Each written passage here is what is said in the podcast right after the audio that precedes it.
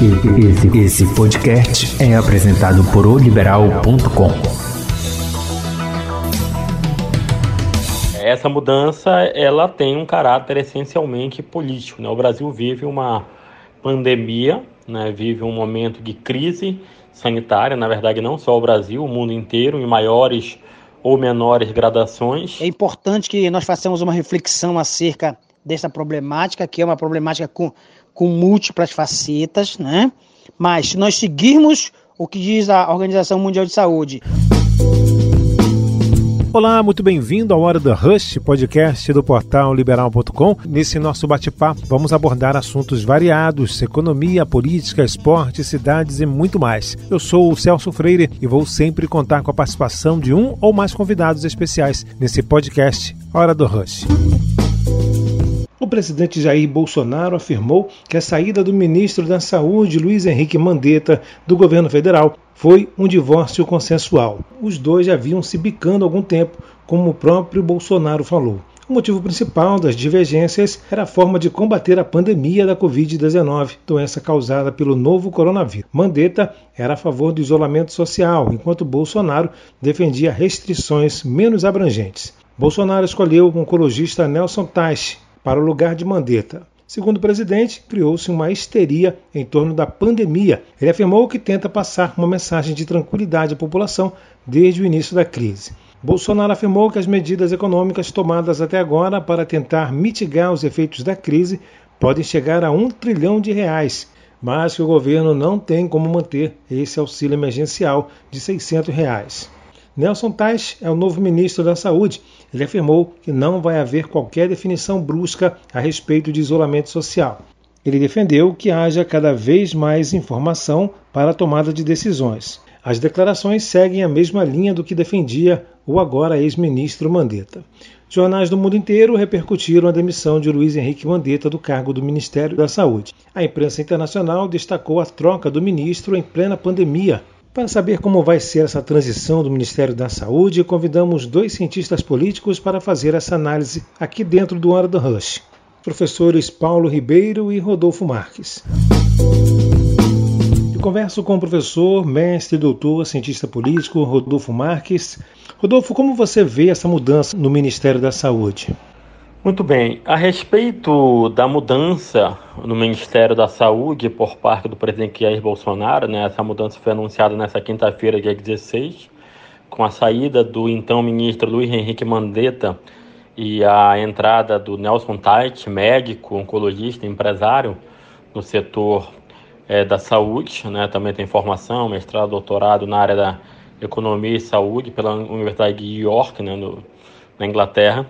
É, essa mudança ela tem um caráter essencialmente político. Né? O Brasil vive uma pandemia, né? vive um momento de crise sanitária, na verdade não só o Brasil, o mundo inteiro, em maiores ou menores gradações. E este enfrentamento ele é coordenado aqui no Brasil pelo Ministério da Saúde, né? que define as diretrizes, a questão da compra dos equipamentos, orientações a respeito do isolamento social, né, do distanciamento social isolamento domiciliar, a respeito também dos recursos para os estados. Então, há, há um rompimento, claro, a respeito desse processo, já que o presidente Jair Bolsonaro optou pela demissão do ministro Mandetta ao considerar que eles tinham divergências inconciliáveis, né? Ele quis colocar alguém mais alinhado ao seu pensamento e no próprio discurso inicial né, do, do novo ministro, ele falou exatamente sobre isso, sobre o alinhamento ao presidente da República. Então, é esse ajuste político. Né? O novo ministro falou em ter um, uma postura técnica, né, continuar uma postura técnica, é tentar ampliar a questão dos testes né, para a detecção da Covid-19, uma massificação dos testes, embora a gente tenha um, um cenário que no Brasil muito pouco se testa, temos uma população de 215 milhões de habitantes e, claro, precisaria fazer uma amostragem, né, um percentual em cima é, desta população, principalmente nos casos onde há, onde há maior contaminação. E uma grande interrogação que fica é exatamente a respeito das orientações para o isolamento. Isso que eu iria te perguntar agora, como é que fica essa situação de isolamento, já que houve essa divergência entre o presidente e o ex-ministro? O Supremo Tribunal Federal já concedeu, né, já deu, já, já proferiu uma decisão dando liberdade a prefeitos e governadores, ou seja, às cidades, aos estados, para que continuem implementando as medidas que julgarem necessárias em relação ao isolamento, em relação também aos medicamentos, mas a grande questão é que dentro do Pacto Federativo, a União, ou seja, o governo federal tem a maior parte dos recursos, inclusive para emitir dinheiro, se for o caso, inclusive se for para direcionar, né, até mesmo a questão da compra dos respiradores, a distribuição das máscaras, tudo isso são ações federais que são viabilizadas dentro dos estados, mas são ações é, federais. Então nós temos, na verdade, uma interrogação nesse processo político, né, que gerou aí essa interferência no setor de saúde, essa mudança que pode ocorrer em relação às diretrizes principais por parte do Ministério da Saúde e uma possibilidade né, de que o isolamento ele vá, vá sendo afrouxado aos poucos, o que é uma preocupação. O pico da pandemia do Brasil está previsto para a primeira quinzena de maio, ali entre os dias 12 e 15, principalmente do mês de maio, um pouco menos de um mês.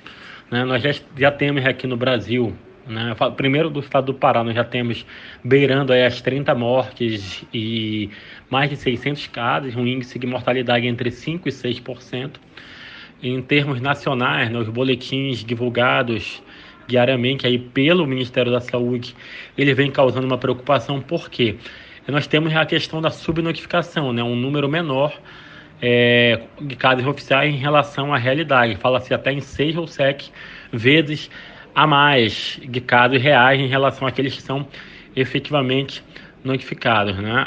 O número de mortos aqui no Brasil já passou de 2 mil, exatamente estamos com um mês né, da, da, da, pandemia no que se refere a mortes e temos quase 34 mil casos oficiais. E até fazendo uma comparação aí com os dados apresentados pela OMS, a OMS já teve o registro de 2 milhões de casos e 139 mil mortes. Né? Então, Baseado nesses números, quais as perspectivas então, Rodolfo?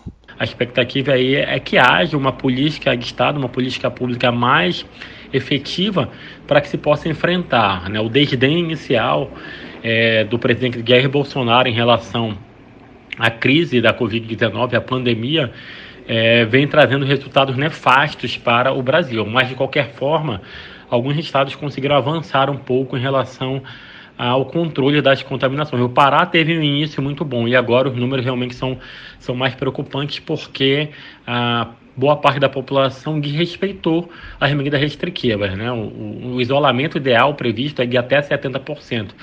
E o Pará ainda está muito longe desse índice, embora esteja entre os estados brasileiros que mais é, efetivou a questão do isolamento. Estados como Amazonas, como Ceará, Pernambuco, São Paulo, Rio de Janeiro e Distrito Federal estão numa condição bem complicada. O Distrito Federal, na verdade, vem, de certa forma, tentando controlar, porque o governador Ibanez Rocha antecipou as medidas. Né? Então, esse é um ponto também importante a ser considerado. E, na verdade, há uma expectativa da população brasileira que haja uma ação coordenada aí entre os entes federativos, União, Estados e municípios, para se enfrentar. Continua sendo o cenário de um inimigo invisível.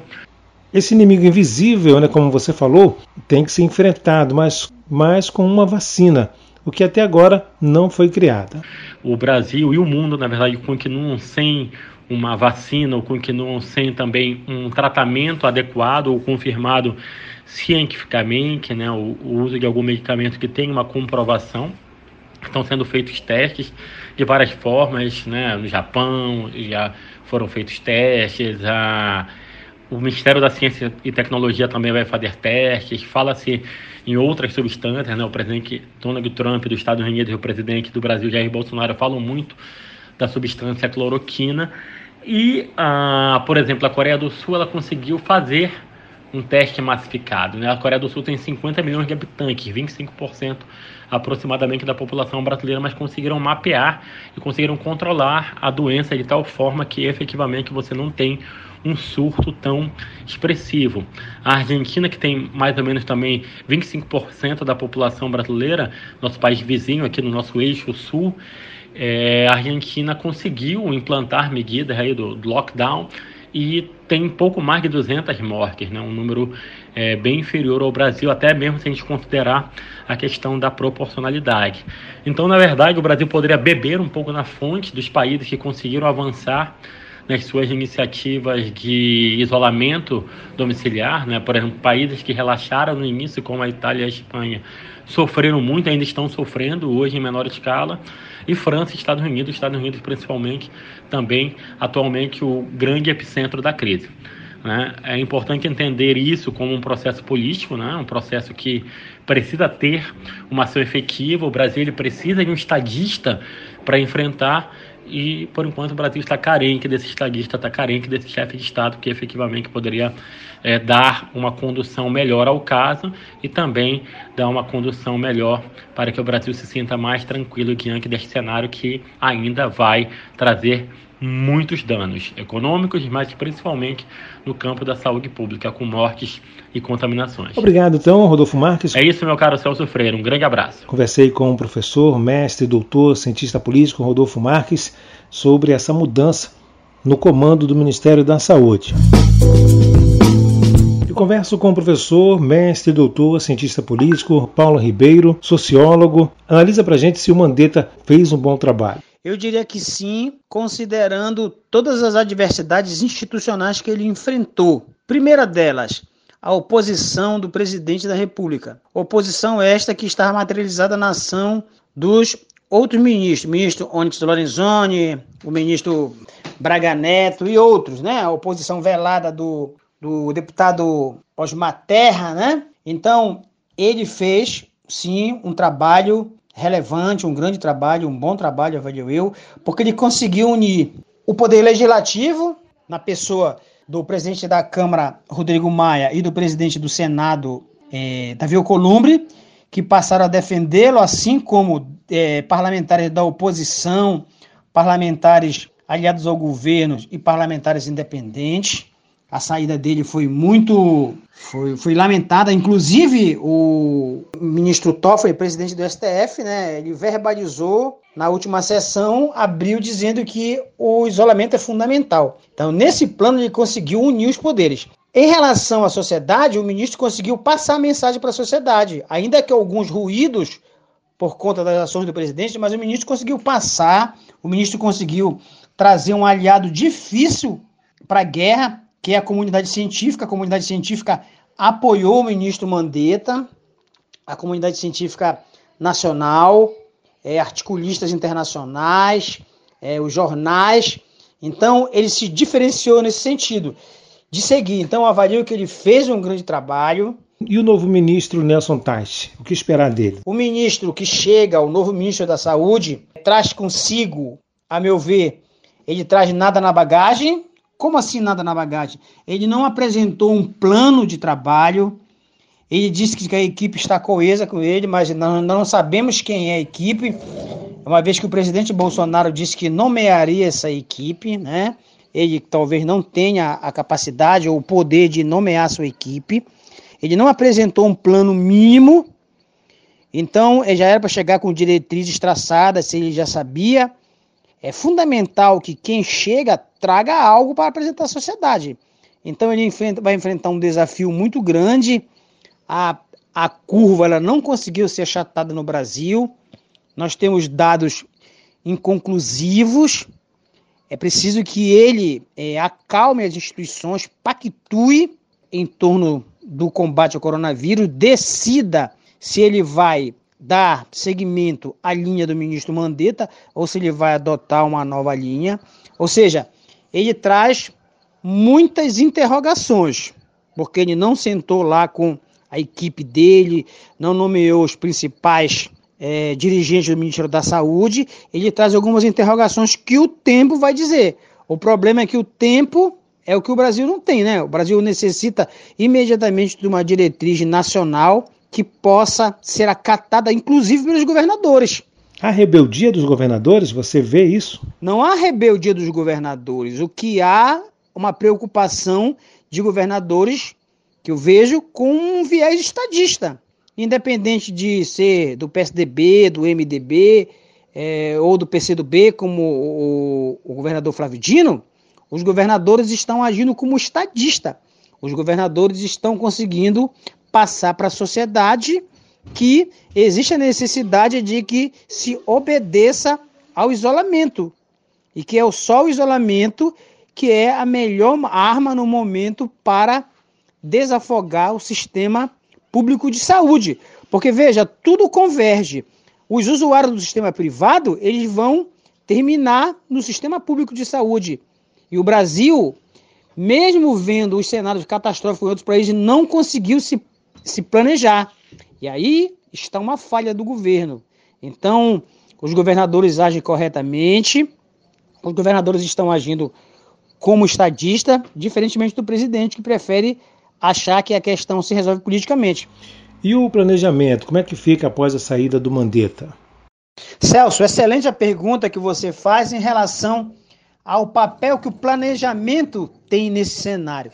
Se nós formos analisar, Celso, é, no plano municipal, dá para nós percebermos que as prefeituras do estado do Pará, que eu já analisei várias, várias leis, é, lei orçamentárias anuais, é perceptível que os prefeitos eles não têm planejamento. Por exemplo, vou te dar um exemplo. É, as grandes prefeituras, Parauapebas e, e Canaã dos Carajás, eles deixam o mínimo de recurso de orçamentos bilionários para reserva de contingência eu ainda não vi no estado do Pará nenhuma prefeitura, nenhuma prefeitura propor uma readequação orçamentária no sentido de realocar recursos de determinadas secretarias, de determinadas ações para o enfrentamento do Covid-19. Então, a, a, crise provocada pelo Covid-19, ela traz também para o eleitor, para o ouvinte, uma questão qual o planejamento que as prefeituras têm, né, no caso Belém e outras prefeituras no Pará e no Brasil afora, em relação ao surgimento de uma crise. As informações estavam aí à disposição em todos os veículos de comunicação do mundo que haveria. São Paulo está padecendo o Rio de Janeiro está padecendo, a Itália padeceu, Nova York está padecendo. Então é fundamental, Celso, que nós tratemos que os deputados, que os vereadores, que os futuros candidatos, que o eleitor perceba que o candidato a ser eleito, o vereador a ser eleito, ele tem que ter competência técnica para tratar a questão de saúde, de transporte, da habitação, da segurança pública com olhar técnico científico. Não dá para você tratar politicamente uma questão de saúde. Não dá para você tratar politicamente uma questão de segurança pública. Você tem que tratar com a técnica, com a ciência, com a estatística. Você tem que ter o apoio de profissionais especializados que possuam pesquisa na área, que tenham know-how. Não vamos conseguir vencer a crise do Covid-19 se nós olharmos essa crise pelo lado político. Nós temos que olhar o enfrentamento e as soluções para a crise do Covid-19 no plano da saúde pública, no plano administrativo e no plano da proteção aos vulneráveis, aos mais vulneráveis, a partir do olhar técnico-científico. Como é que o município deve agir? Como é que o Estado? O Estado deve agir como Keynes propusera. O Estado tem que prover as condições mínimas para que o cidadão consiga sobreviver, para que nós consigamos ultrapassar essa crise. Isso implica também em adotar medidas que possam apoiar o empresariado, o empreendedor, o microempreendedor. Uma coisa não anula a outra. Não há essa dicotomia mercado ou vida, emprego ou morte. Não há. O que há é a complementariedade dessa questão. Mas nós só vamos ter essa dimensão, essa compreensão, se nós olharmos esses problemas com olhar técnico, com olhar científico. Nós não podemos colocar uma diretora de regulação na SESMA, por exemplo, né? Na Secretaria Municipal de Saúde, nós não podemos colocar uma, uma pessoa que não tem a, a, o know-how para aquilo. Nós não podemos colocar um diretor no Ministério da Saúde que não tenha competência para tal.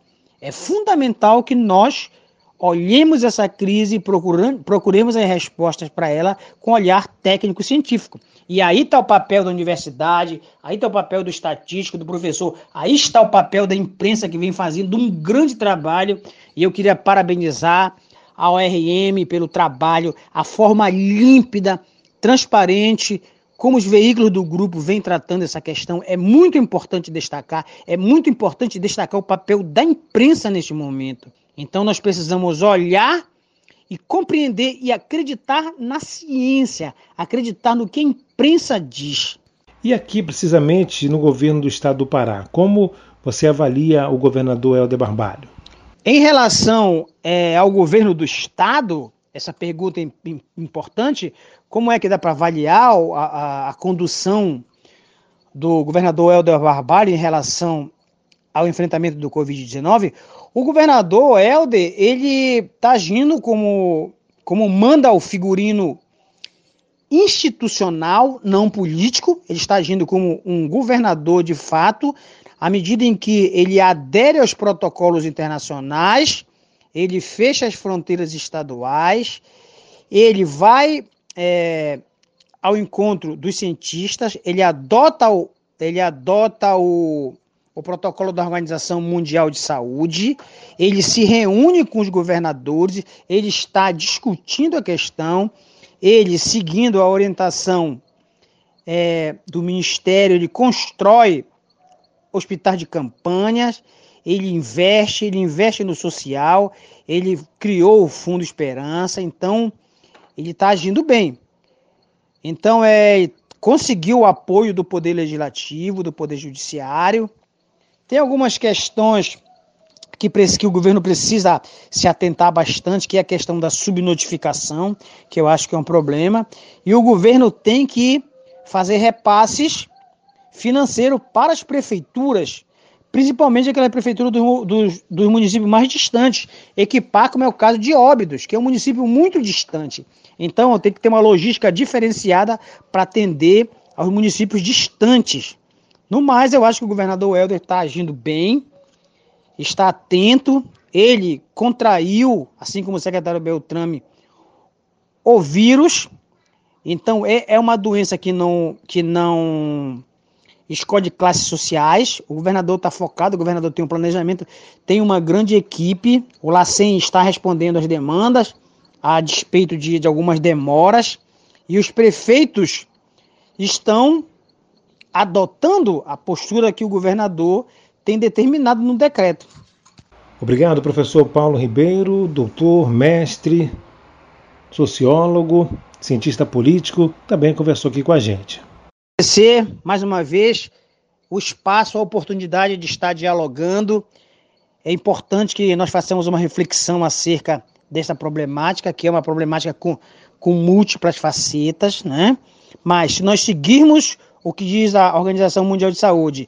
Se nós seguirmos o, o, as determinações do decreto estadual, se nós seguirmos, né, conseguirmos construir uma política no plano federal, uma ação de Estado no plano federal para enfrentamento do Covid-19, o Brasil vai passar por este problema. Claro, nós vamos ter muitas baixas. No Pará, nós teremos muitas baixas. O Pará tem, tem índices é, difíceis, é um, é um estado de dimensões continentais, mas nós vamos, é, vamos superar este obstáculo e com certeza o Brasil sai mais forte, as relações sociais saem mais forte e vai sair fraco, vai sair chamuscado aquele governante, aquele prefeito, aquele vereador que defendam teses loucas né, que defende teses loucas como essa da cloroquina, que ninguém acredita nessa tese, que o mundo inteiro não consegue é, provar os efeitos dela, vai sair muito maior. E vai sair menor aquele governante que defenda teses que vão de encontro à ciência. Muito obrigado. Este foi o podcast Hora do Rush, do portal liberal.com. Acompanhe nosso bate-papo sempre às sextas-feiras. Acesse nosso portal liberal.com e as principais plataformas de streaming. Não perca nenhum episódio. Até mais!